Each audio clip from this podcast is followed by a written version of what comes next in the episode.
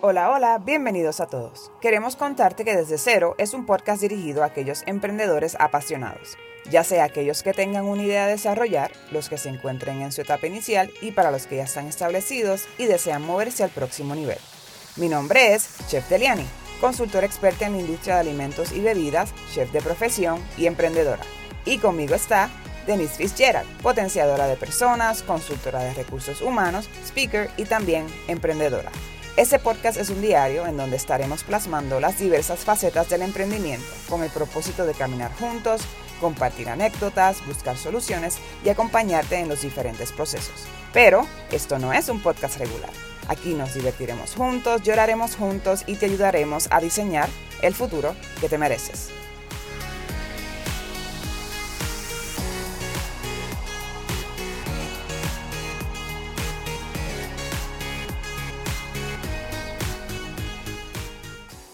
Hola, bienvenidos al tercer día de este diario para emprendedores. En este episodio hablaremos de los comienzos del emprendimiento y los tipos de emprendimiento que existen. Denise y yo vamos a estar compartiendo con ustedes algunos datos que probablemente no sabías del emprendimiento. Así que comencemos. Denise, cuéntame, ¿qué tienes por allá? Mira, yo voy a ponerle nombre a este episodio. No sé si va a ser el título, pero yo le voy a poner nombre a este segmento. Dale. Este segmento se va a llamar ¿Sabías qué? Porque hay cosas que uno como emprendedor está por ahí empoderado, yo soy emprendedor, pero no se sabe la historia del emprendimiento. Entonces, Claro. si tú vas en la calle diciendo, mira, yo soy emprendedor, mínimo, tenemos que saber por qué somos emprendedores y qué somos. Así que yo busqué la definición. Es una definición literal, pero eventualmente, ¿verdad? Les voy a ir contando todos los hallazgos que tengo. El, esto se, le dije, ¿verdad? Que se llamaba ¿Sabías qué? ¿Sabías qué? Perfecto. La definición de emprendimiento dice inicio de una actividad que exige esfuerzo o trabajo o tiene cierta importancia o envergadura. O sea, es- llevamos dos episodios y todos hemos sido consistentes, esos dos hemos sido consistentes en que si no hay esfuerzo y trabajo no vamos para ningún lado, Definitivo. ¿verdad? Ujú. Y que el emprendimiento no puede ser algo como, ah, yo tengo una idea y se la voy a regalar a otro para que otro. No, tenemos que ejecutarla y meterle mano hasta que esto salga. Claro. ¿ok? Así que te cuento más, eso no queda ahí. Te cuento que el origen de la palabra en castellano deriva del latín y era imprenderé. Y eso significa coger o tomar. Por lo menos en ese momento, ¿verdad? Ujú. Eh, El concepto era coger o tomar algo. Ok. ¿ok? Y se utilizaba inicialmente para denominar a los aventureros y militares. Uh. Así que imagínate estos militares y aventureros con ese poder de emprenderé, voy a coger y voy a tomar y todas estas, ¿verdad? No sé, porque no estaba en esa época, pero Ajá, los sí, no, pero te fuiste. mi imaginación es buena. para allá. Así que en la lengua española la primera definición formal se da del 1932 bajo el diccionario de las autoridades que la definían como la mis- con la misma connotación que era persona determinada a hacer y ejecutar con resolución y empeño alguna operación considerable y ardua. Volvemos al esfuerzo. Todo, en todo momento Y están al- viendo Y, al- y también con los militares el riesgo. Claro. Están arriesgándose a su propia vida. Totalmente. Y también están viendo de que esta persona, no voy a decir que está loca, pero está loca. Ajá. ¿Sabes? Esta persona va a salir y tiene que poner todas sus habilidades, todas sus fortalezas, convertir debilidades en fortalezas y no, no claudicar, como la palabra de domingo, no quitarse. ¿ok? En ese sentido, la palabra está relacionada con el vocablo eh, francés entrepreneur. Yo voy a decir cuando vaya a la calle, ah, yo soy un entrepreneur, Oh, para wow. ser diferente. Ok. Mentira. Eh, que nace del siglo XVI y la traducción literal al castellano significa pionero. Qué bien. Me gusta, Pionero. ¿verdad? Está bueno, ¿verdad? Los primeros. Los primeros. Los que comenzaron. Entrepreneurs. Wow. Es la palabra original francesa que, como mencioné, entrepreneur viene del 1850. Entonces ahí más o menos les estoy dando un sabías qué para que cuando usted salga en la calle se empodere y le diga a la gente, a mí me llaman entrepreneur, Anda. porque Denise me dijo. Y eso me lo enseñó Mrs. Denis. Mi si- no, bueno, a mí me lo enseñó también Ah, la bueno, búsqueda, pero, pero sí, me- yo, los- los yo cojo la batuta, no hay problema, exacto. Y usted va allí y le dice, a mí me dieron permiso para decir entrepreneur. Ya está. Y ya, complejo de franceses. ¿Qué pasa? Ajá.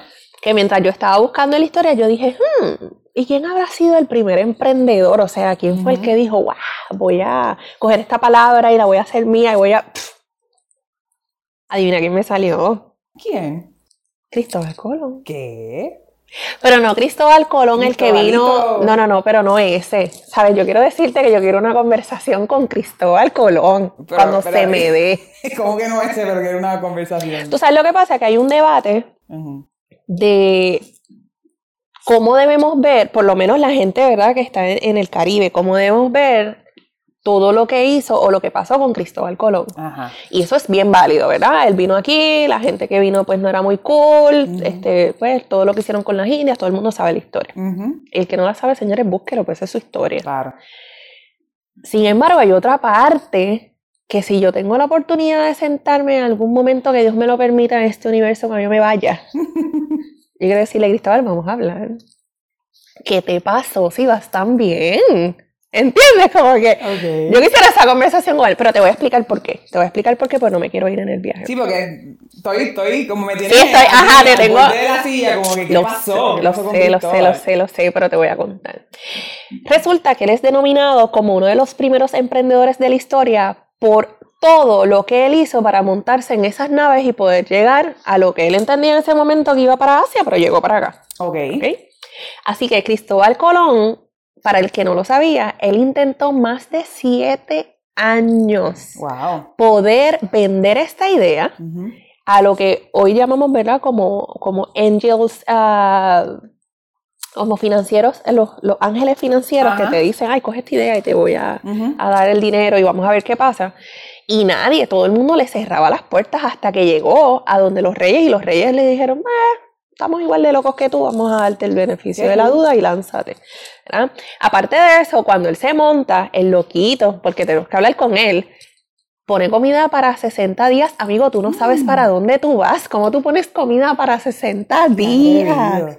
Pero él estaba tan convencido de que él iba a lograr su objetivo que incluso cuando ya la, la tripulación se empezó a motinar porque ya no había alimento, él le vendió a la gente la idea de que gente tranquila, hay aves, eso es que la tierra está cerca, la tierra dónde, tú no sabes para dónde tú vas.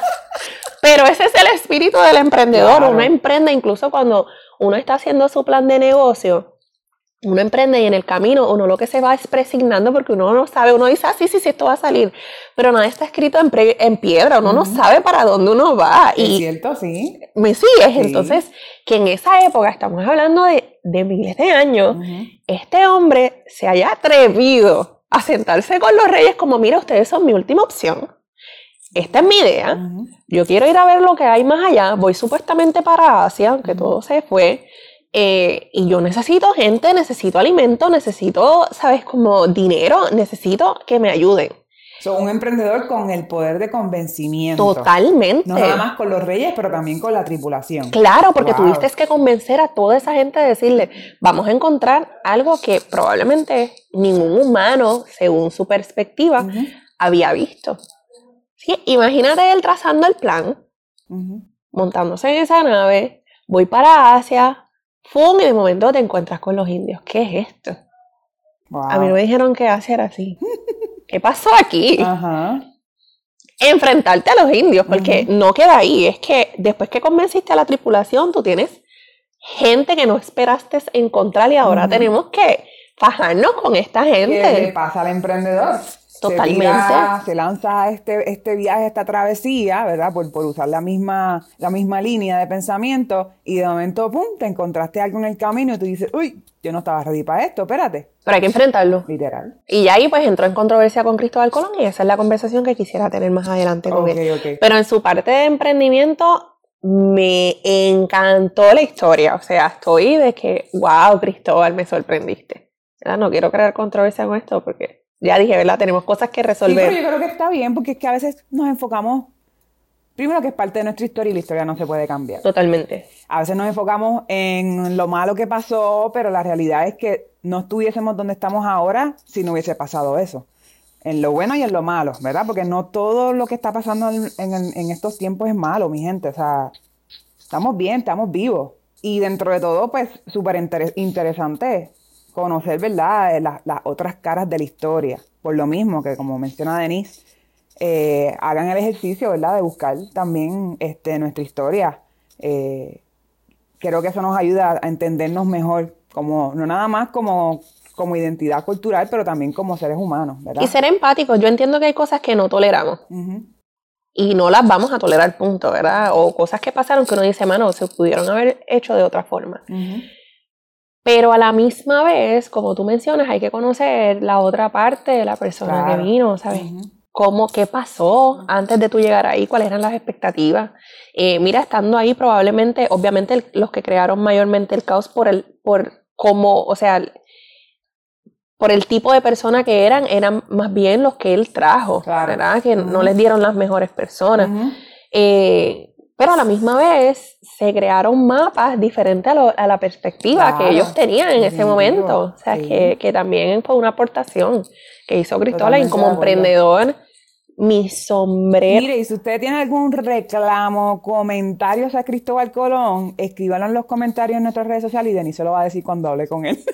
Sí, pero yo no quiero hablar con él ahora, señor. Yo quiero hablar con él bien, cuando yo esté bien viejita para allá. Ah, ok, ok, Sí, no ahora porque me da miedo. Ah. Es, bien, bien. o sea, cuando ya me toque para allá. Bien que tú lo escribes en tu libretita. Sí, mi libretita negra de propósito. En 2022 me hicieron esta pregunta, Cristóbalito. ¿Qué tú me puedes decir de esto? Sí. Pero que no me conteste nada, no quiero paranormal, nada, o sea, no. estamos llamando nada. Eso es meramente mi imaginación. Pues mira, no queda ahí. Dale. Te cuento que también encontré a Joseph, a Joseph Peter. Ajá, ¿y ese quién es? Pues mira, te, digo ahora. Sean Peter, desde el 1883 al 1950, fue un economista que también fue un emprendedor y también llegó para quedarse en la historia. Super. Así que, como te dije, fue un notorio economista de tradición austríaca. Ok. Ok. Y formado eh, académicamente en la Universidad de Harvard. ¿Qué pasa? Que este caballero introdujo los conceptos de innovación como la causa del desarrollo y el, em, o sea, y, el empresario innovador. Es el que da como que ese, esa brecha a ese empresario innovador como generador de cambio a través de la innovación. O sea, ahora yo voy a poner a esta persona que va a transformar estas compañías, el espacio, va, o sea, esta, es, todo el ejercicio depende de esta persona que yo voy a poner en esta ecuación. Wow. ¿Ok? Así que eh, este definía que un emprendedor está dispuesto y es capaz de convertir una nueva idea en una innovación, ¿ok? Eh, exitosa, inicio de una actividad que exige esfuerzo y trabajo. Volvemos al esfuerzo y el trabajo, ¿ok? O tiene cierta importancia o envergadura. Así que él también creó esta definición. Y eh, hay, un, hay un, como una línea de pensamiento que se repite mucho cuando estás buscando información de él, que dice, el emprendimiento requiere estar dispuesto a tomar riesgos relacionados con el tiempo, el dinero y el trabajo arduo. Hmm. Que el que se creía que esto iba a ser gratis y casi sin trabajo y nos íbamos a hacer millonarios se confundió. Literalmente. Él tiene unas controversias por lo que son la, la empresas monopolio y todo lo demás, pero dentro de su emprendimiento y su visión puso en ejecución este, este ente visionario que es el que entra a estas compañías y las renueva y las trabaja y las lleva a otro nivel. O sea que estamos hablando de un emprendedor, o sea, de la ejecución del emprendedor y estamos hablando, hablando también de un visionario que cree en un ente, o sea, una persona que va a transformar o puede transformar una empresa. La mayoría de, estos emprendedores, Denis, yo, yo me encuentro eh, aprendiendo de ellos y la mayoría tienen siempre algún tipo de controversia detrás, ¿verdad? Pero yo digo que, de nuevo, lo mismo que con la historia de, Cristóbal Colón, hasta que uno no está en sus zapatos, uno no entiende exactamente, porque esta gente tiene unas visiones grandísimas. Claro. Y obviamente, pues, se echan gente en su contra en el camino y están rodeados de controversias y, pues, obviamente no, como seres humanos, no es que todo lo hicieron bien, ¿verdad? Pero tuvieron sus errores y todo eso. Pero eso me parece bien gracioso, que eso, que, o curioso, ¿verdad? Que eso, que es que estos emprendedores que realmente marcaron la historia también están rodeados de lo que es la controversia, pero es que también se pusieron visibles. La gente, la gente dijo, ah, eso lo hizo él, esto lo hizo él. Mientras más visible tú te hagas como ser humano, como emprendedor, más la gente va a hablar de ti. Recuerda también que como tú dices, son personas que están en el ojo público, así que sus errores están ahí, la gente los puede ver, los puede percibir. Probablemente un emprendedor eh, de baja, ¿verdad? Este, que no esté eh, expuesto, pues comete sus errores acá, lo sabe su familia, lo sabe las frustraciones. Pero cuando tú estás en, en esos niveles, pues obviamente eh, esos, esos tropiezos que son los que te hacen finalmente estar en la historia como están estos dos caballeros aquí, pues están ahí, la gente los ve, puede comentar sobre ello, puede acusarte, puede... Y no estamos diciendo, ¿verdad?, que, que vamos a obviar obviamente todo lo, lo que está mal, pero dentro de lo que está mal, porque no todo el tiempo podemos estar viendo todo negativo, ¿qué puedo coger de lo positivo de esta persona que me pueda ayudar a seguir mi camino y, y formarme y desarrollarme? Lo bueno de eso, de, de, tu, de tu ver esos errores, es que te da la, oportunidad de aprender de ellos. Claro. ¿Me entiendes? O que mejor que criticarlo y decir, ah, pero este inventó esto, este causó esto. Ok, yo no quiero eso, yo no quiero llegar a ese punto, déjame aprender de esa persona. Así que los esas historias de emprendedores siempre sirven de inspiración, de motivación, de aprender de sus errores, de sus fracasos y recordar que hay cosas que probablemente en los 1800 funcionaban y ahora no. Así que esa toma de decisiones también tiene que ver con el ambiente y las cosas que estaban pasando en ese momento. Literal. Así que probablemente esta persona tenía buenas intenciones y entendía que eso funcionaba en ese momento, pero hoy, en 2022, claro que no. Tú sabes que. Así que eso es mi segmento de ¿Sabías que? Oh, con Denny. con Missy Denny. Con Missy Denny. Súper. Nada, yo creo que todo lo que has dicho está súper interesante. Lo de Cristóbal Colón me explotó la cabeza. Este, no lo había visto así. Así que gracias por, compartir esa información con nosotros. Yo quiero ahora hablar, ¿verdad? En esa, en esa misma línea, porque ya dentro de lo que has dicho, ya, ya has dado como que unos sneak peeks de los tipos de emprendimiento. Y yo quiero abordar un poco más y profundizar en estos temas, ¿verdad? De la, de la forma en que, que mejor yo me, yo fluyo, ¿verdad? Que es una forma un poquito más, más relax, más jocosa y eso. Así que yo voy a empezar, ¿verdad? Con, con mencionando algunos tipos de emprendimientos. La realidad es que son un montón. Y no, o sea, necesitamos un podcast de tres horas. Literal para hacerlo. Y no, y no hay tiempo para eso. Pero dentro de del montón de tipos de emprendimiento voy a mencionar los primordiales, los principales. Y también dentro de la investigación encontré muchos tipos de emprendimientos que se han inventado en estos tiempos, ¿verdad? So, que ya, ya el, con eso nos demuestra, ¿verdad? Que los tiempos también eh, le dan espacio a, nuevas categorías, nuevos términos para definir un grupo de personas, ¿verdad? Y puede que el emprendedor caiga en diferentes de estos tipos de emprendimientos, ¿verdad? Porque voy a, voy a mencionarlo más adelante y a lo mejor en ese momento pues puedo dar un poquito más de, ejemplos. Eso eh, que un emprendedor no va a caer nada más en un solo cajón, en una sola categoría, puede caer en diferentes tipos de emprendimientos. Y la idea de, hablar de estos tipos de emprendimientos es que ustedes los que nos escuchan eh, se sientan identificados, porque vuelvo atrás al tema de que como emprendedores muchas veces nos sentimos solos eh, pero si usted escucha, me escucha describiendo eh, un tipo de emprendimiento y usted dice, ah, pero espérate, yo no soy el único que soy así, o, es, o, este es, o esto es una de las cosas que me define como emprendedor, de nuevo, les recordamos que en el barquito estamos todos montados. Así que... Gente, recuerden que en el podcast 2 está el test del tipo de emprendedor, o sea que también puede ir ahí, hacer su test y ver más o menos en qué línea está, cómo se ve. Así mismito. Bueno, el primer tipo de emprendedor, que ya de eso eh, podemos tal vez tirar en esa categoría a Cristobalito, de cariño, ¿verdad? Cristóbal Colón, a Joseph, está el emprendedor o el emprendimiento por visión, el visionario, ¿verdad? Que dentro de esa categoría entonces cae lo que es el, innovador, el emprendimiento por innovación. Y esto es una persona que le gusta soñar, soñar despierto, ¿verdad? Que está todo el tiempo en el daydreaming. Yo creo que en este cuarto hay varias personas que son así. y si ven una oportunidad de la primera, se tiran de casco. Dicen, esto es lo mío, esto es lo que yo voy a hacer, pum, me tiré, lo hice y ya. Eso es el emprendedor visionario. Yo creo que de los, mejores ejemplos en la historia, ¿verdad? Además de lo que ya Denis mencionó, eh, tenemos que mencionar a Steve Jobs, de nuevo, con sus controversias y todos. Pero chequéate, en el tiempo que Steve Jobs lanza su idea, ¿verdad? Su, su, su sueño, su proyecto, las computadoras no, no eran lo que, lo que son ahora. Ahora las computadoras es meramente un objeto que, que, la gente no le busque explicación de cómo se hace esto, cómo funciona, cómo, cómo lo puedo utilizar en diferentes lugares, si, si me lo puedo llevar, si nada más en la casa, que si sin cable, que si con cable nada de eso, o sea, eso, eso ahora mismo no se, no se habla de eso, pero en el momento que Steve Jobs empieza con su idea, eso era algo obviamente completamente nuevo, ¿verdad? La gente no hablaba de eso.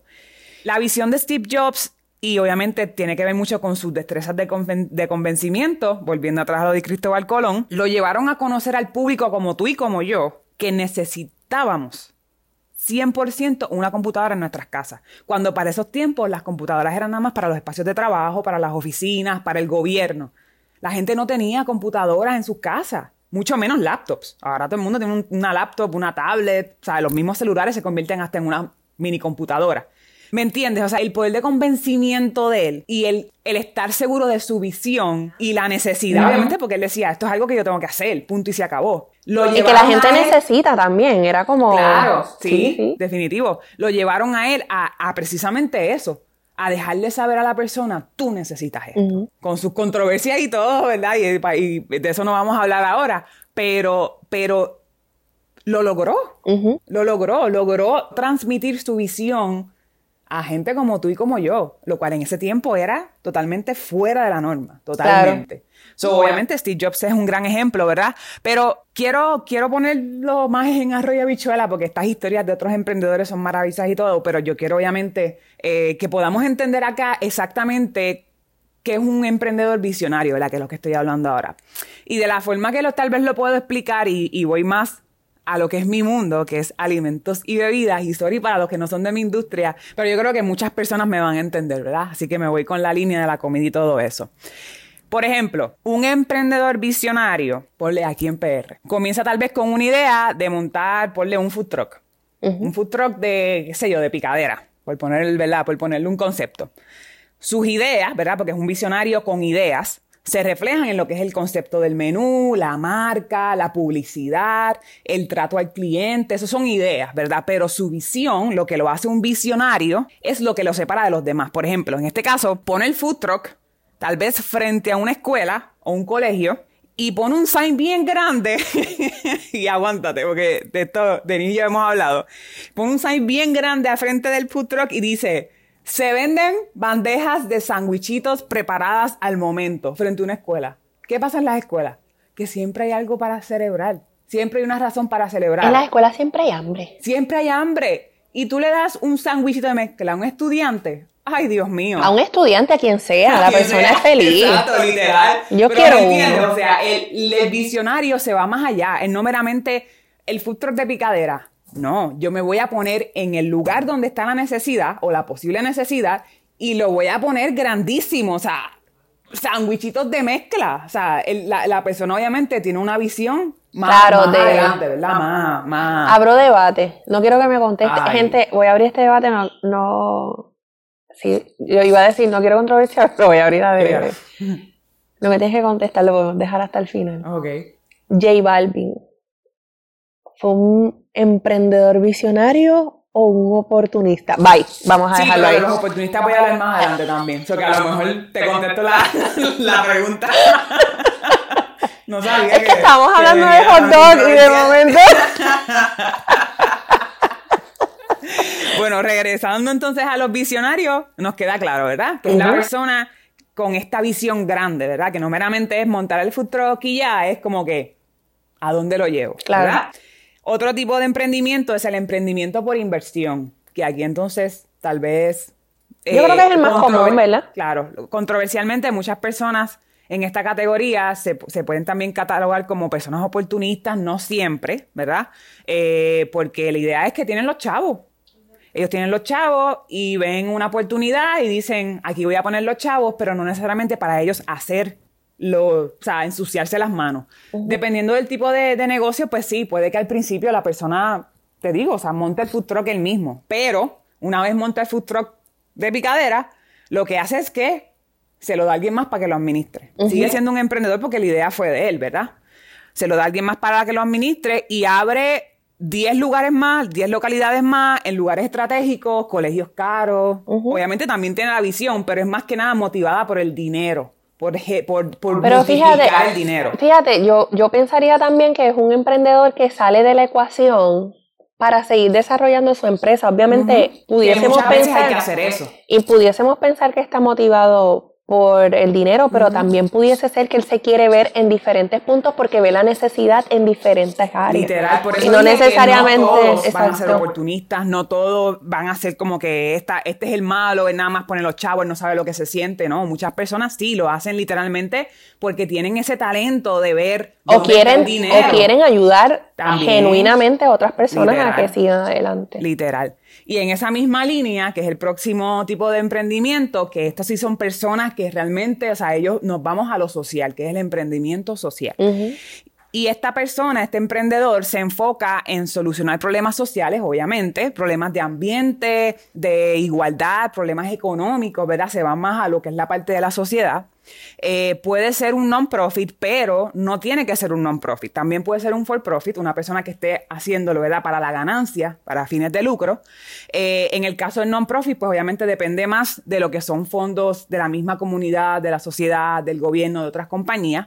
Pero en el caso del for-profit, obviamente tiene que ofrecer algún tipo de servicio o producto para obviamente recibir una ganancia y de esa ganancia entonces ayudar, a, la sociedad. Pero fíjate, yo pienso también que, las, eh, entidades sin fines de lucro en este tiempo han ayudado a emprendedores que no necesariamente tienen el tiempo, pero sí el dinero. Y que son emprendedores sociales también. y dicen, mira, como yo tengo que estar enfocado en desarrollar para ayudar, toma, y sigue mi visión o ayuda, porque muchos de estos inversionistas vienen con unas especificaciones. Te estoy dando este dinero, pero este dinero va destinado a esto, por esto y por esto. Y por eso se eligen las entidades sin fines de lucro, no se la dan a todo el mundo. Es como que la que vaya alineada a su, a su visión. Y ahí eso es un buen ejemplo de lo que es, lo que es un emprendimiento combinado, ¿verdad? Que es una persona que es un emprendimiento por inversión con una causa social. Claro. ¿verdad? Porque obviamente, de nuevo, podemos caer en diferentes categorías, en más de dos, en más de tres. Este, pero sí, definitivamente. Y, y la realidad es hay que darle un aplauso también a esas personas que se lanzan en un non-profit y, y, se van con por el camino sin saber ni siquiera en qué momento le van a llegar los fondos. Muchas personas dependen de fondos federales, que es lo que llegan acá, entonces es que pueden realmente invertir, ¿verdad? Reinvertir ese dinero en la causa que ellos siguen. Así que, o sea. La incertidumbre constante. O sea, ellos están en incertidumbre cada año fiscal. ¿Cómo vamos a correr esto el próximo año fiscal? Que eso, eso no todo el mundo lo se atreve a hacerlo. Definitivo. Pero volviendo atrás al, al, emprendedor social, en este caso, ¿verdad? Voy a dar el, el, ejemplo y sigo con lo del food truck de los sándwichitos de mezcla. Este, en este caso, vamos a poner que es un emprendedor social con fines de lucro, ¿verdad? O sea, que en este caso, monta el food truck, lo pone set, lo, lo, deja ready, se pone frente a la escuela, tal vez una escuela pública, ¿verdad? Porque es una persona con, con visión social. Y dice, de todas mis ventas, de todas mis ganancias, yo voy a ganar 50% de todo eso y se lo voy a dar a la escuela para el equipo de baloncesto, para que compren equipos, para que compren uniformes, para que se vayan de viaje, para que compitan mundialmente. Esa es su misión, ¿verdad? La parte social. Y eso es un buen ejemplo, ¿verdad? De lo que es Obviamente, el otro 50% pues se queda para cubrir los gastos, nóminas, ¿verdad? Gastos de comida, todo eso. Pero en esa misma línea, para que vean que el emprendedor, un, emprendedor social o en un tipo de emprendimiento social con fines de lucro puede, obviamente, impactar directamente a la comunidad, a la sociedad. Y voy a hacer una aclaración, no voy a hacer una aclaración, voy a hacer un llamado a la gente y vuelvo a la empatía y a a mermar la crítica. Hay muchas personas que cuando ven este tipo de ejercicios que tú acabas de explicar, eh, se enfocan a que, ah, mira, eso lo está haciendo para deducirlo de sus planillas, eso lo está haciendo, pero yo les voy a, voy a hacer un llamado a que si usted no sabe la intención real de una persona, no podemos partir de la premisa de que todo el mundo lo hace por lo mismo. Porque si yo ayudar a alguien requiere que el gobierno me esté dando una ayuda, valga la redundancia, y yo estoy impactando, olvídate si al final del día me lo estoy haciendo para descontar de la planilla, aunque no ese no sea el caso, ¿verdad? Es cómo estoy impactando a esta gente, aunque al final del día me lo deduzcan de la familia. Esa, es la, esa es la visión al final. Si usted está viendo una persona que está invirtiendo y lo que está haciendo es invirtiendo para comprar armas, pues usted sabe que eso no tiene un compromiso. Pero si usted está viendo el ejemplo que tú acabas de dar, una persona que probablemente se ha fajado, es consistente en su trabajo, está ganando buen dinero porque es el resultado de su esfuerzo y decide impactar alguna comunidad, decide impactar un equipo de baloncesto, un equipo de voleibol y está haciendo una ayuda social, deje de criticarlo, porque está haciendo una ayuda, o sea, está impactando a jóvenes para el mañana. Y más que criticar, busque usted la forma de unirse a una causa también. Todos tenemos responsabilidad como seres humanos que vivimos en una sociedad. Y sociales. Claro. Eh, este podcast va a salir, ¿verdad? Más adelante, pero eh, y, y, sorry que me ponga tan deep, pero vamos a estar viendo una noticia que acaba de salir de una niña con síndrome de Down que su mamá estuvo muerta seis días en su hogar. Y es el resultado de, las personas desconectarse de lo que está pasando. Porque si bien es cierto que, y no quiero criticar, no quiero señalar, si bien es cierto que los vecinos fueron los que dieron el, llamado, ¿verdad? De que había algún olor, ¿cómo nadie se dio cuenta de que una señora no estaba teniendo sus actividades diarias alrededor? Y es porque nos encerramos en, nuestro, en, en nuestras casas y soy yo bajo este, lo que yo necesite y se nos olvida esa parte social, esa parte de ayuda, esa parte de estar ahí este, dando, dando eh, seguimiento a los que están al lado de nosotros. Al final del día, un vecino es el que te va a ayudar cuando te pase algo. Y no es que estés pendiente a la vida de la persona, pero, ¿sabes? Vamos a ser más empáticos, tú sabes. démonos a la tarea de conocer a nuestros vecinos y a las personas que nos rodean. Porque al fin y al cabo, o sea, vivimos en una sociedad, punto y se acabó. Sí, sí. Oye, y no, no, quiero entrar, pero ¿dónde están los nenes? Pero, ¿y, su familia? Y eso es otro tema. Estamos hablando de comunidad, estamos hablando de ejercicio social, estamos hablando de la empatía. Ahí quería dejarlo. Súper, me, encanta, me encanta eh, el, el, comentario y totalmente de acuerdo, en la realidad, ¿verdad? Y eso es eh, lo, lo, que llevaría, ¿verdad?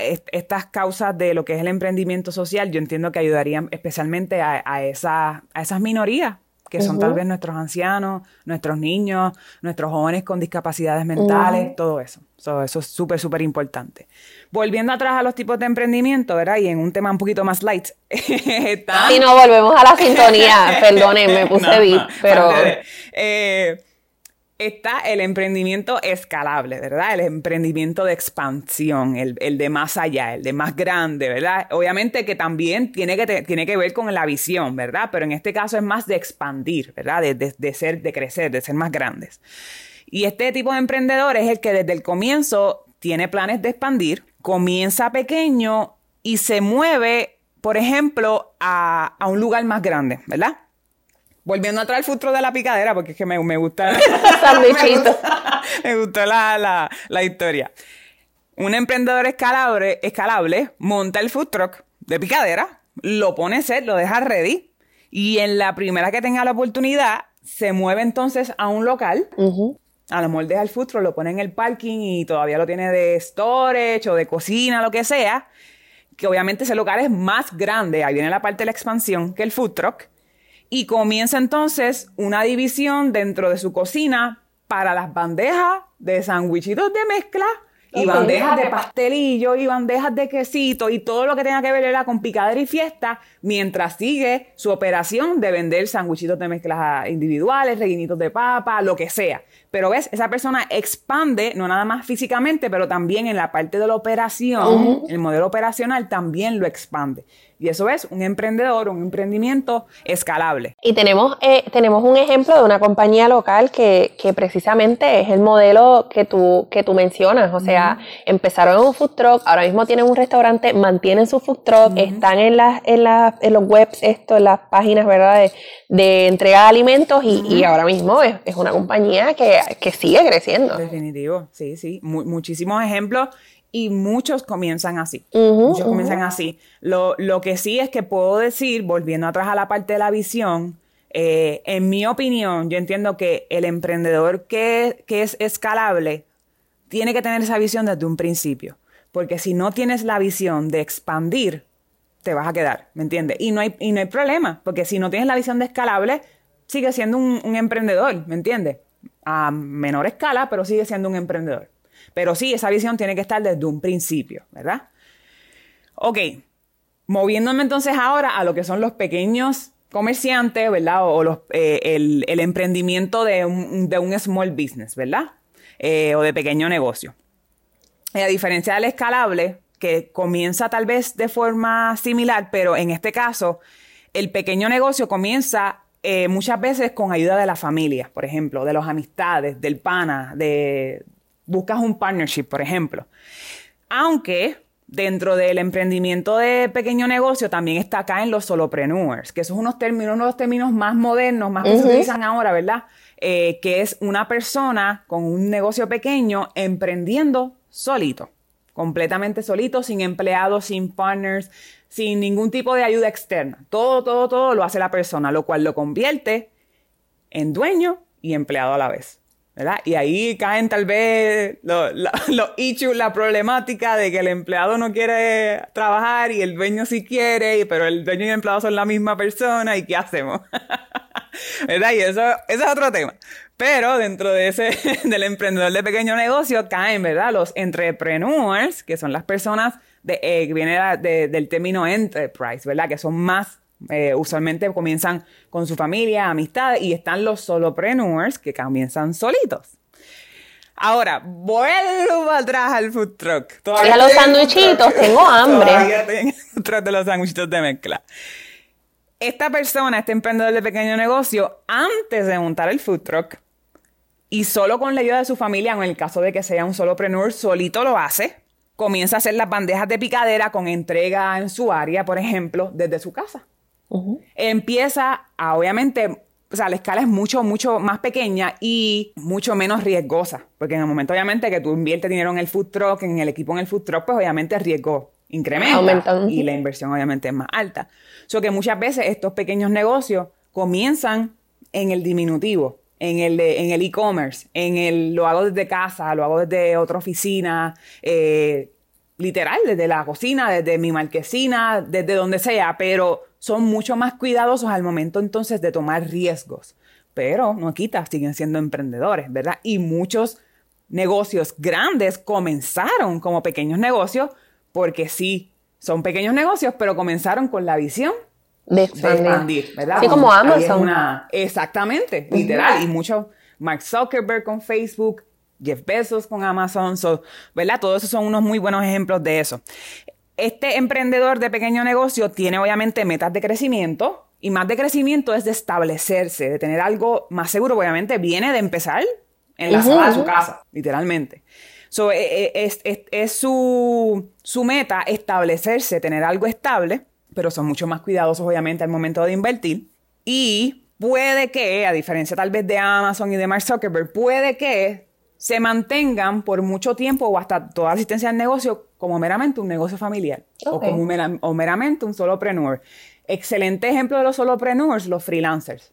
Los fotógrafos, diseñadores gráficos, diseñadores de interiores, toda esta persona que hace todo. Yo te tiro la foto, yo te la edito, yo te la monto, te hago el video, te la envío, te la subo a las redes sociales. Todo, toda esa persona lo hace solito. Eso es un ejemplo de los solopreneurs que en este tiempo de las computadoras Muchas gracias también a Steve Jobs, regresando al primer tipo de emprendimiento. Nos facilitó la Literal, se puede hacer desde atrás de una computadora, no tienes que tener ni siquiera interacción con la persona face to face, a menos que obviamente vayas a sacarle la foto, pero una vez sacar la foto, todo es por medio de digital, de una computadora. Así que ese es el emprendimiento de pequeño negocio. Ahora, eso es, como les mencioné, son muchos tipos de emprendimientos, podemos estar horas hablando de esto. Ahora yo quiero hablar de los, de los tipos de emprendimientos, digamos, que se han inventado más en, estos tiempos, ¿verdad? Porque según las, las, etapas, según el tiempo va pasando, van surgiendo como que categorías nuevas, o, o, ponerlo así, no necesariamente categorías nuevas, pero la gente le va poniendo nombre a, mira, este grupito de personas hace esto y esto y esto, ellos se llaman así o la evolución, exacto, como... Literal. Sin obviamente, y, hago una pausa aquí, sin obviamente olvidarnos de los emprendedores de negocios grandes ya establecidos, ¿verdad? Que no, no necesariamente eh, fue un copiete, ¿verdad? Eh, muchos de ellos comienzan con un modelo, un modelo de negocio ya establecido, pero puede que hayan hecho una investigación, una planificación bien hecha. eh, y entonces eso los permitió convertirse en un negocio gigantesco. Podemos poner el ejemplo de Uber, por ejemplo. Eh, Lyft, que es su competencia más directa, especialmente en los Estados Unidos, digamos que comenzó con esa visión de grande, de compañía grande, pero es que ya vio a Uber y ya, ya- Exacto. y ya aprendió de Uber. Sin embargo, Lyft tiene sus cositas, ¿verdad? Que, que los diferencia de Uber, ¿verdad? Mucha gente dice, no, es el trato al cliente. En ese caso, Lyft coge un modelo de negocio que ya estaba funcionando, lo hace suyo y emprende, ¿verdad? Pero lo hace desde una escala mayor. Lyft no se va a tirar. Esta es la idea, porque es que ya Uber hizo la idea y la, y la hizo. No, Y Lyft tienes va- la data. Literal. Lyft lo que hace es que se lanza con un app más rápida para las personas que están guiando para ellos, un app más bonita, más vistosa, con fotos, con más información para la persona que está pidiendo el lift y así entonces emprende. ¿Ves? Podemos también hablar de Verbo, mucha gente lo conoce como VRBO, que es la competencia directa de Airbnb. ¿Entiendes? So, en esa misma línea, ya hay un modelo de negocio, aunque sea algo nuevo inventado por uno, ¿verdad? Que uno hizo, se inventó esta cosa, pero comienzan en una escala mayor. Sí, y sí. esos son los emprendedores de negocios grandes, ¿verdad? De compañías grandes. Ahora, volviendo atrás a lo que te mencioné de estos términos nuevos que están surgiendo en nuestros tiempos, y este me parece súper interesante y yo creo que a Denise le va a gustar mucho este término. Yo no sabía que, esto, que, que le habían puesto nombre a esto, pero ellos son los edupreneurs. Edu, obviamente, de educación, ¿verdad? Y te Ajá. explico, te explico lo que son. Estos son nada menos que los estudiantes, escuela intermedia, desde escuela elemental, sinceramente, pero en el, en el término, en el, en el ámbito escolar, que desde pequeños, desde escuela, se les nota legua que tienen un potencial para emprender. Y estos son los Ah, estudiantes que te venden el chocolate, las galletas, la sí. bisutería, las velitas. Desde escuela, desde que están en la escuela, demuestran que tienen El el, espíritu potencial para emprender. Que no es para quitarle mérito a los que se enfocan más en la parte de la educación o las matemáticas o los que quieren ser psicólogos, doctores, no- con eso no hay problema, pero son estos estudiantes que ahora son determinados como edupreneurs que desde, desde que se les da la oportunidad de vender algo en la escuela lo hacen. Te venden un dibujo, te venden una galleta, unas mallorcas, qué sé yo. Limonada. Literal. Pues fíjate, yo pensé que ibas a decir las personas que ahora mismo están eh, vendiendo cursos, tú sabes, que, que desarrollaron esta, Sí. este modelo de negocio de Claro. que, ah, pues ya yo lo hice. Pero esos tienen un nombre y te lo voy a decir más Ah, adelante. Ok, ok. Sí. Y quiero hacer un, un paréntesis dentro de la parte de los edupreneurs y ahora me tocó a mí dar el regaño. Ándate. Porque pues, yo tuve la oportunidad de ser maestra en una escuela en Puerto Rico, ¿verdad? La prensa la, la amé y la adoré. Pero me di cuenta, lastimosamente, el poco apoyo que hay para este tipo de estudiantes. Yo creo que los, las escuelas, ¿verdad? Porque no quiero echarle nada más la culpa a los maestros, ¿verdad? Esto es algo que debe ser un esfuerzo global. Deben encargarse más del desarrollo de estos estudiantes. Porque cuando estos estudiantes se gradúan, entran, entran a la universidad sin ningún tipo de idea de lo que quieren hacer. Ellos saben que quieren emprender, pero ¿emprender en qué? Hay tantas formas de emprender. La realidad es que estos estudiantes que están ahora mismo en escuela superior, a punto de graduarse, quieren emprender y no se les da la guía y el norte, muchas veces ni siquiera de- terminan emprendiendo. Y los que emprenden, esos que emprenden, son los que mueven la economía. En 5 o 10 años, gracias a ellos, vamos a tener comida sobre nuestras mesas, vamos a tener un lugar donde ir y divertirnos, vamos a tener lo que necesitamos. O a lo vivir. mejor se atrasa también el proceso porque estos jóvenes cuando se gradúan de cuarto año y entran a la universidad y en la universidad ven la opción eh, de cursos como em, este empresarismo o ven que tienen algún algún proyecto social de emprendimiento, pues ahí es que dicen, ah, pues déjame meterme, pero ya trazamos el proceso Claro. porque ellos vienen emprendiendo hace Literal, y a lo tiempo. mejor en escuela superior le pudimos dar la oportunidad de tener un espacio para desarrollarse. Claro. Tenemos escuelas vocacionales y, y no les quiero restar mérito ni esfuerzo a las, a las escuelas y a los maestros y a las comunidades que realmente dedican su tiempo y su energía en desarrollar a estas personas, pero necesitamos más. Necesitamos más porque ellos son literalmente el futuro económico de este país y del mundo. Vamos a darle más tiempo, vamos a desarrollarlos, vamos a preparar a los maestros y a las personas encargadas de educar a estos estudiantes con esa visión de emprendimiento. Si tú eres una maestra que da clases de artes culinarias en una escuela vocacional, vamos a prepararla para que no meramente le enseñe al estudiante cómo ser un buen cocinero, sino es cómo tener tu propio restaurante. vamos, a, vamos a movernos a, a esa visión que sabemos que no todo el mundo va a terminar siendo emprendedor. No, aunque hayas ido a una escuela vocacional no quiere decir que vayas a tener tu propio restaurante, no es eso, que de eso voy a hablar ya mismo, que son otro tipo de, emprendedores, que a lo mejor dentro de sus, de sus, de sus, de otras compañías emprenden, ¿verdad? Pero en esa línea vamos, vamos a darle los recursos, vamos a preparar a estas personas con las herramientas que necesitan para que desarrollen estos estudiantes y que salgan de escuela superior por lo menos con una mejor idea de lo que quieren hacer con tal vez algo de práctica, aunque sea un año o dos años. O sea, a una, a una persona que demuestre interés en, diseño de moda, se le puede empezar a, enseñar a coser desde los desde séptimo grado, octavo grado. Se puede hacer. O sea, no, no, no hay excusa, ¿me entiendes? Obviamente, según el grado en que esté, pues se, ajusta el, claro. la forma de enseñarle, ¿verdad? Pero de que se puede, se puede. O sea, y esto es algo Voy a. Espérate. Tengo el corazón este, eh, Tenemos agua para.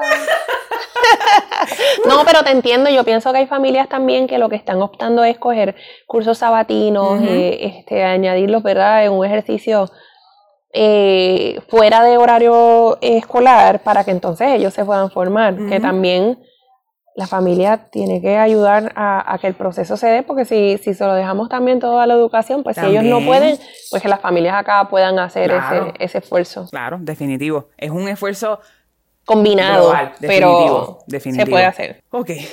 Ahora hablemos de otro tipo de emprendimiento un poco más moderno que antes de las redes sociales ni existía, que es el emprendimiento por estilo de vida o los famosos influencers. Tan, tan, tan, tan. Bien controversial también. Y este, este es el emprendedor que hace dinero, obviamente, mostrando su estilo de vida. En, mucha en esa categoría tal vez cae la persona que a lo mejor es eh, experta en un tema y decide entonces hacer videos educando a las personas de, ese, tema. O tienen un interés o tienen un talento y deciden hacer videos, o no necesariamente tienen que ser videos, pueden ser posts, pueden ser reels en TikTok, puede ser un blog en un website, eh, puede ser un paquete informativo que envíe vía email muchas formas de hacerlo, pero es más, eh, tiene que ver más con su estilo de vida y sus intereses y sus talentos y cómo conecta eso con otra persona que a lo mejor tenga los mismos talentos y los mismos intereses. ¿verdad? Y talento, talento, señores. Que tengan talento. Sí, anda. Y un tema. Tiradera. En el que son expertos.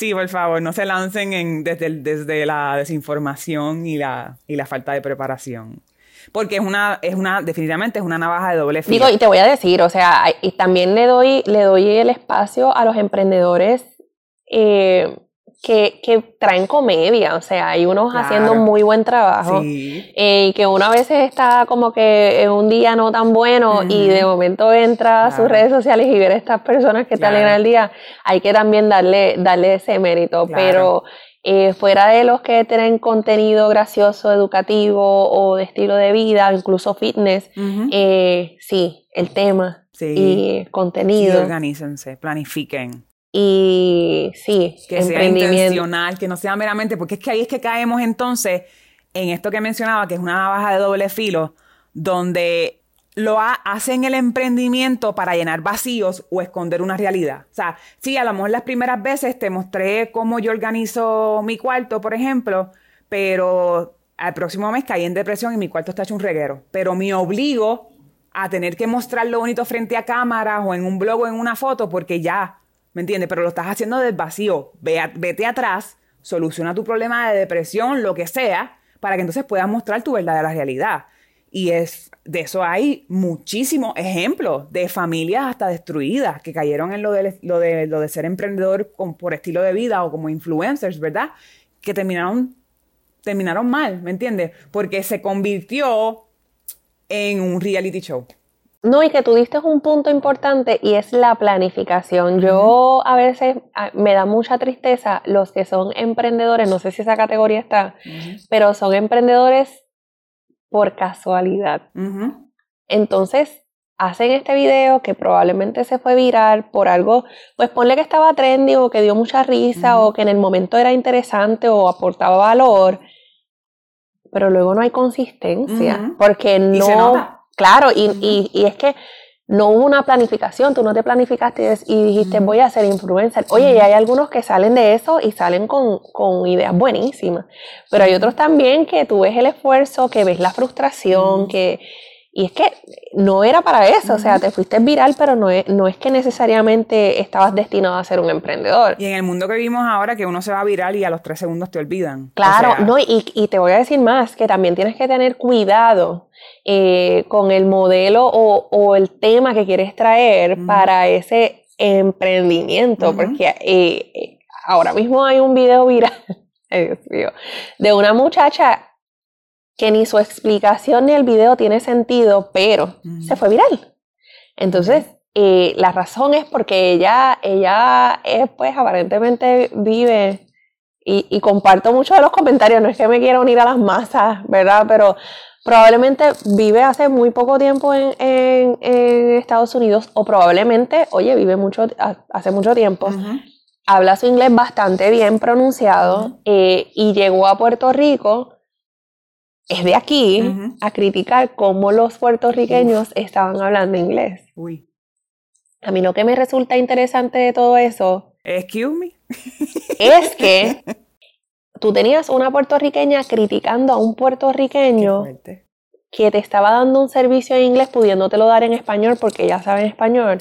Sin embargo, cuando un puertorriqueño del calibre que ella le llamaba, ¿verdad? Los puertorriqueños que aquí intentan hablar inglés, llegan a Estados Unidos, los americanos son capaces de poderle decir, te admiro porque estás intentando hablar dos idiomas. Nosotros solamente hablamos uno. Entonces, fíjate cómo una, una cultura te puede validar el esfuerzo que estás haciendo y decirte, qué bueno que estás intentando hablar mi lengua y qué bueno que lo estás haciendo. Sin embargo, otra cultura llega, puede ser este enocentrismo, llámalo como tú quieras, pero llega a criticar al que se está esforzando por darte un servicio. Sí, qué triste. Es controversial, ¿verdad? E-, ella trató de arreglarlo, pero el, tratar de arreglarlo la hundió más. Eh, pero es triste y, me resultó, ¿verdad? Y con esto termino, un muchacho que hizo un análisis del video que me fue un análisis tan sensato. Y él presentó la evidencia eh, de el porciento tan bajo que tienen los puertorriqueños de, de hablar eh, pues el inglés eh, mezclado con el español, eso tiene un, un término, no me, no me llega. No, no, él mencionó otro término, no me llega ahora a la mente, eh, pero que era demasiado bajo comparado a, a, lo vinculado que está Puerto Rico con Estados Unidos. Tú sabes, como que, que él, él nos estaba dando el voto de que como quiera, ustedes siguen luchando por mantenerse hablando español, porque el español no se pierda, por dentro del spanglish, tratar de, de tener las palabras. una virtud. Claro, él decía como que, mira, esto es un logro lo que están haciendo los puertorriqueños de mantenerse en su español. Y viene esta persona, pues quizás a empañar un poco, ¿sabes? De más está decirte que, que la destruyeron, pero me dio pena porque yo dije no fijaste eh, el, tema. Te tiraste a lo loco. No fijaste el resultado, no fijaste el por qué, porque tiene que haber un porqué. Eh, ella dice, estaba haciendo un storytelling, pero ¿por qué tú haces un storytelling? ¿Sabes? Sí, claro fue bien, bien, bien atropellado su proceso, así que... De, los emprendedores al azar, como se, como se les determina, ¿verdad? O los upspreneurs, que también los encontré. en mi caso, yo, soy creyente de que, de que nada pasa por casualidad o por accidente, ¿verdad? Todo tiene una razón de ser. Pero en el caso de una persona como la chica que mencionas, eh, pues sinceramente en mi libro no cae como emprendedora si ella quiere emprender, lo más seguro no va a ser ni en eso. No, y sabes, perdóname, ¿sabes por qué te lo traía? Porque eh, lo triste del caso es que ella realmente, cuando tú entras a su página, ella estaba tratando de crear un contenido muy bueno de belleza. Entonces lo empañaste todo. ¿Se tiró? Porque te fuiste viral, pero no de la manera en que tú querías irte viral. Y eso se, se, percibe su frustración. Qué pena. Pero exacto, es como que, ¿qué hiciste? realmente es una emprendedora, pero está tratando. Por otra parte y se fue de cabeza. Sí. Qué pena, qué pena. Qué, qué- qué interesante ese tema. Este, de, de eso, ¿verdad? De- despegándonos de la parte de los influencers, porque yo creo que de esto, uff, podemos Otro hablar podcast. muchísimo tiempo. También están, que ya lo mencioné más o menos por encima de arribita, están los intrapreneurs, ¿verdad? Que estos son los empleados que trabajan en una compañía que siempre van a ser empleados o siempre se van a ver como empleados, pero le ven el valor y cogen la visión de la compañía como suyo y son de que yo brillo dentro de la compañía. Y en su corazón, en su mente, ellos se llenan y se sienten exitosos por lo que logran por medio de la compañía. Ellos toman suyos, ¿verdad? Esa misión o la misión de desarrollar la compañía. Esta persona por eh, que es un intrapreneur, obviamente tiene que tener un buen poder de convencimiento, pues muchas veces se encuentran en situaciones donde tienen que es- entonces convencer a la junta de directores, a su jefe, a sus líderes en hacer algo, porque no es necesariamente trabajar, ponchar y te, o sea, trabajaste y te fuiste, no, es ¿qué vamos a hacer? Y esto puede ser meramente un empleado de, ¿me entiendes? Que acaba de empezar a trabajar, qué sé yo, un delivery driver, lo que sea, o puede ser un, jefe, puede ser un líder, un manager dentro de la compañía, pero son personas que están constantemente buscando qué podemos hacer para mejorar esto. Esto no es mío, pero ellos se sienten que son parte de eso, ¿me entiendes? Y la promocionan y hablan de la compañía como si ellos lo hubiesen creado. Y actualmente las compañías se están moviendo a reconocer a estos empleados, o sea que antes meramente se quedaba en una en un ejercicio quizás de tú mejorar tu espacio, un ejercicio eh, que como tú dices de coger, de, de tener, tener sentido de pertenencia y desarrollar esto. Ahora hay compañías que están viendo valor y están creando como que este espacio y están compensando a esta persona por emprender dentro de las compañías. Así mismo. Así que si tú que nos escuchas eres un intrapreneur o estás en, el- en lo que es la parte del, del emprendimiento, estamos contigo. Dale para adelante. Y habla, porque si tú no presentas la idea, nadie te la va a comprar. Probablemente estás en un escritorio que pudieses modificar muchos de los procesos, estás ahí pensando cómo hacer Sí. el approach. Dilo, Dilo. O escríbelo, lánzate. haz una carta, pero habla, que eso es importante. Eso es así.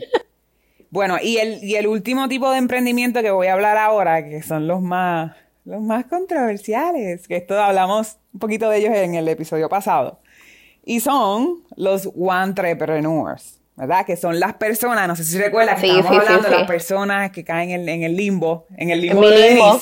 Que son estas personas que aspiran a emprender, pero nunca lo hacen, nunca lo logran, por la razón que sea.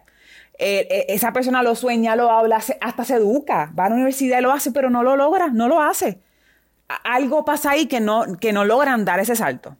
Y yo tengo una teoría inventada. Dale, dale, dale, yo tengo mi teoría. tu teoría que yo tengo un consejo. Yo tengo una teoría de que estas personas, el miedo es tan grande que no lo pueden superar. Ok. O sea, yo escucho gente que tiene su plan de negocio listo. Ujú.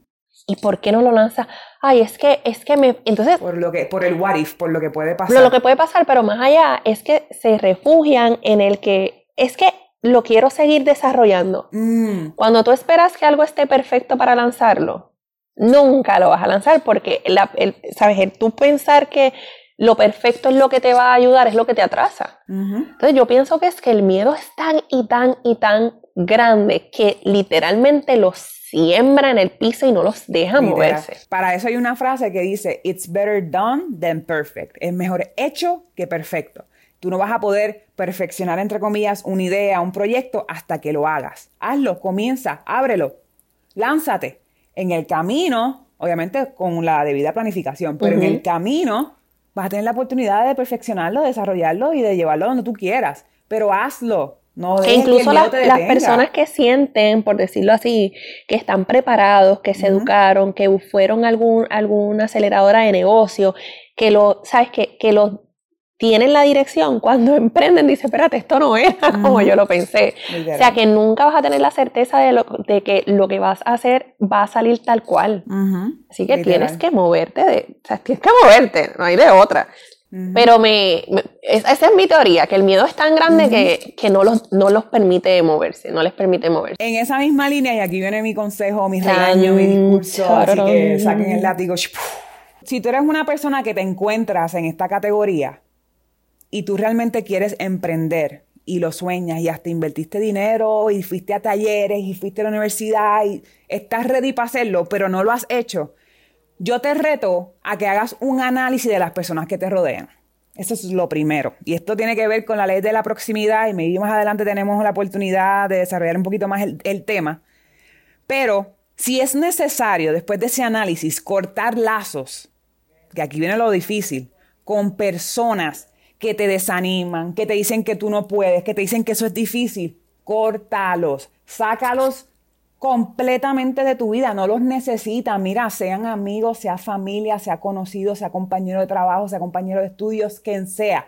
Sácalo de tu vida, no te conviene, punto y se acabó. En vez de, estar con esas personas y perder el tiempo con esas personas, comienza a rodearte de personas que tengan la misma visión tuya que quieran emprender o que estén emprendiendo. O que estén igual de locos que tú, porque los emprendedores para la gente estamos locos. Pues busca más loquitos. Literal, pégate de esas personas como un chicle. O sea, aprende. Y si, si es una persona que a lo mejor ya está emprendiendo, aprende también de sus errores. Porque, ¿qué quiere decir eso? Que tienes muchas posibilidades de que esos errores tú no los vas a cometer porque estás aprendiendo de esa persona. O a lo mejor los cometes, pero sabes que puedes salir del hoyo. Claro, sabes cómo salir del hoyo, exacto, porque ya lo viste. Así que yo reto a esas personas, ¿verdad? Que, tienen esta visión y tienen este sueño y las capacidades de hacerlo. Empieza a hacer un análisis de lo que te rodea. Saca de tu vida lo que no está alineado con tu visión y eso incluye redes sociales.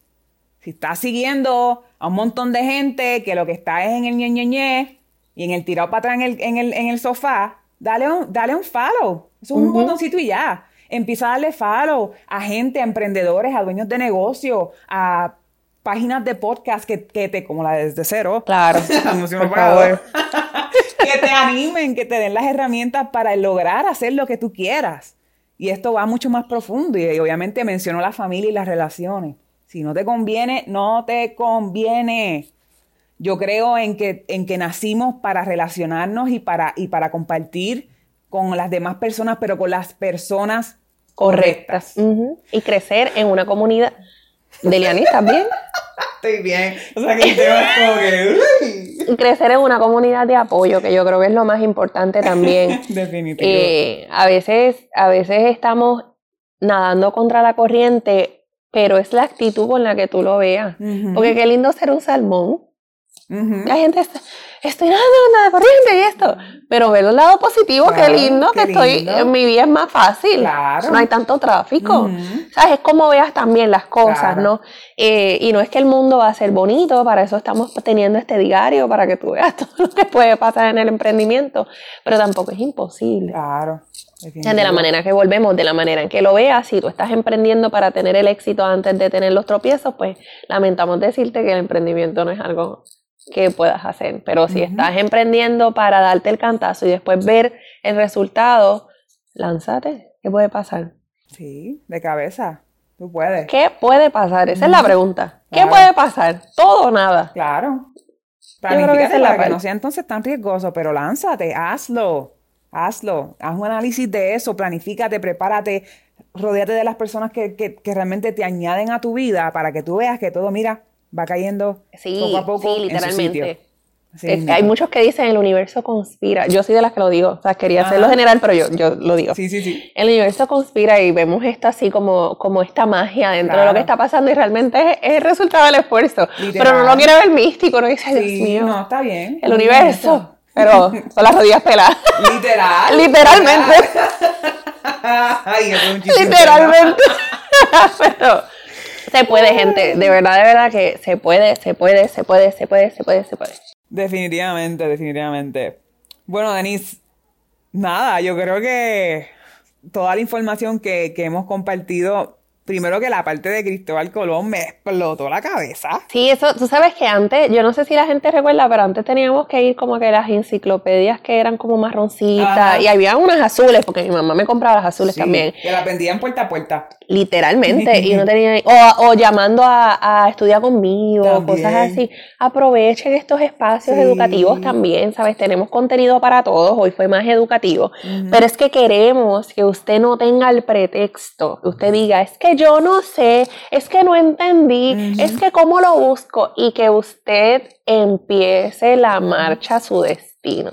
Qué triste es escuchar gente todos los días quejándose en una monotonía de que, ay, es que estoy haciendo esto y arrastrando los pies, teniendo ellos mismos el poder de cambiar su sistema, su ecuación, su mundo, su, ¿sabes? Usted tiene el poder, está dentro de usted. Alguien se va a reír con esta frase que mira hacia adentro.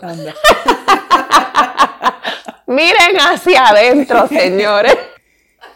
Precisamente esa es nuestra intención. Es servir de guía, ¿me entiendes? Que, que, vean a nosotras un, y a este podcast como una red de apoyo, ¿me entiendes? que ahí es que yo sé que yo voy a buscar la información y está gratis, mi gente. O sea, aprovechen. Esto no, estamos viviendo en un, en un momento maravilloso con lo de la tecnología y todo eso. Vamos a aprovechar que tenemos este contenido y vamos a sacarle el jugo, ¿verdad? Yo, yo entiendo que o sea, yo sé que Denise y yo estamos sumamente comprometidas con, la misión de educar y, hacer divertir y, hacer reír a la gente que nos escucha. Y estamos... Y llorar también, yo quiero llorar a veces. También. Y estamos sumamente felices de ser parte de la comunidad tan maravillosa de los emprendedores. De verdad que no me cabe. y si tienes preguntas, ¿A dónde tienen que escribir si tienen preguntas, Eliana? A desde cero pr arroba gmail.com, desde cero con Z. Ya está. Llévatelo, Denise. Vámonos. Gracias por conectarte con nosotras y por ser parte de este diario que estaremos escribiendo juntos. Recuerda que nuestro contenido lo puedes conseguir en Spotify y Apple Podcast, así que no olvides darle follow y compartir. Nos encuentras en Instagram y en Facebook como Desde Cero PR. Así que si tienes alguna duda o deseas que discutamos algún tema específico, escríbenos a desde cero gmail.com, desde cero con z gmail.com. Este episodio ha sido auspiciado por De Paellas. Si estás buscando un lugar agradable para comerte una rica paella, visita De Paellas en Casa Sigma en San Juan y pregunta por sus paquetes de catering y espacios para eventos.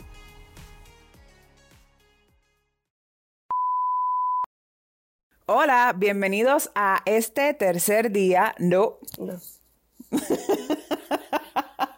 Oye, pero, pero, lo acepté. Pero me será tiene el banco, ¿para qué eres tú?